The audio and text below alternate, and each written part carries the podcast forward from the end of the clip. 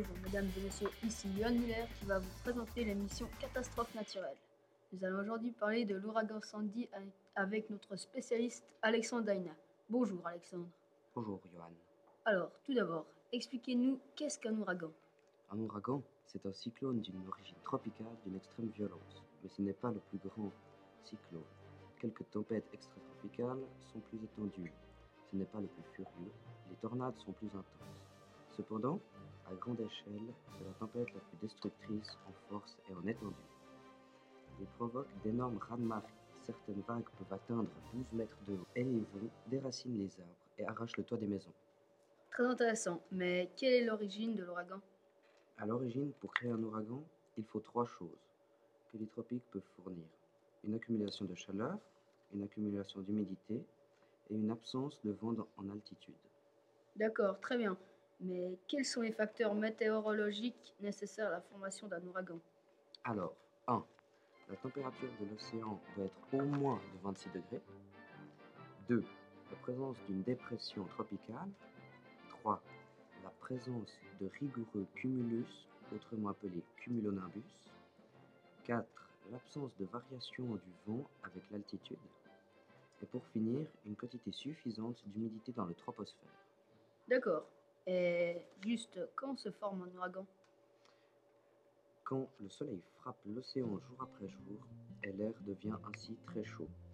Cet air chaud et humide d'au moins 26 degrés s'élève au-dessus de la mer et au fur et à mesure qu'il est forcé de prendre de la hauteur, il est rassemblé à la base par de l'air plus frais qui souffle en formant une spirale vers le centre de dépression. Voyez? Oui. C'est-à-dire, cet air devenant instable provoque la formation de nuages.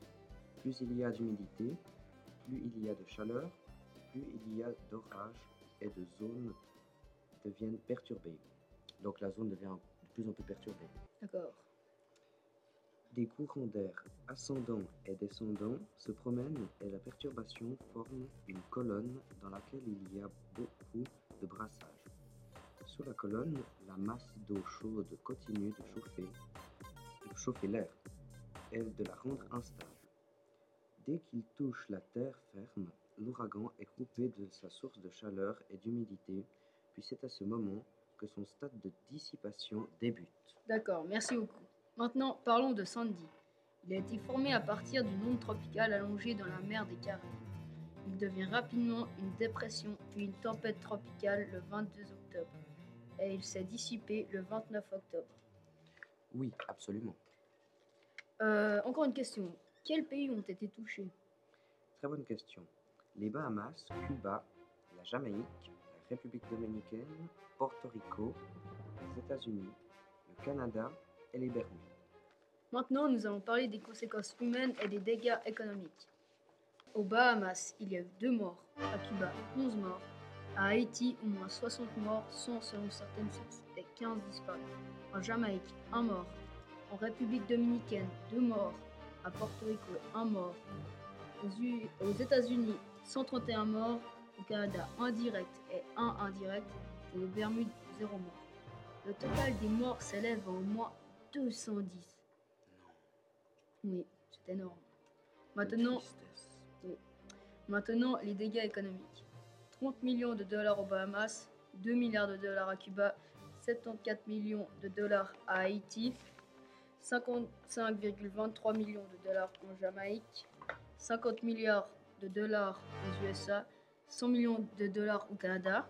L'ouragan Sandy est le deuxième ouragan le plus coûteux derrière Katrina. Les coûts totaux s'élèvent à 52,2 milliards de dollars. Mais ce sont des sommes astronomiques. Oui, je, je trouve ça incroyable. Et encore une question dernière. Quelles sont les conséquences au niveau de l'environnement? D'accord. L'État le plus touché par Sandy est le New Jersey. Peine encore à se remettre du passage de l'ouragan survenu le 29 octobre. D'importantes inondations endommagent euh, des centaines de maisons situées à proximité sur la côte. New York, où les zones littorales ont dû faire face à une importante montée d'eau qui ont immergé les quartiers les plus proches de l'océan. Mais maintenant, Johan, pouvez-vous nous donner un exemple? Oui, je vais vous en donner un. Par exemple, le pont de Ma King, dont la construction avait coûté 25 millions de dollars, s'est retrouvé totalement couvert d'eau, de sable et de débris de maisons. Les autorités ont alors décidé de le fermer, jugeant qu'il était devenu instable. Outre la destruction des maisons, le passage de l'ouragan a provoqué des incendies dans plusieurs quartiers qui ont augmenté les dégâts. Par ailleurs, les inondations ont créé de nouvelles voies d'eau. Oui, oui, exactement. Alors, c'est sur cette dernière question que nous nous quittons. J'espère que l'émission vous aura plu et je vous dis à, bientôt dans une nouvelle émission Catastrophe naturelle. C'était Johan Muller et Alexandre Daina. Merci, au revoir.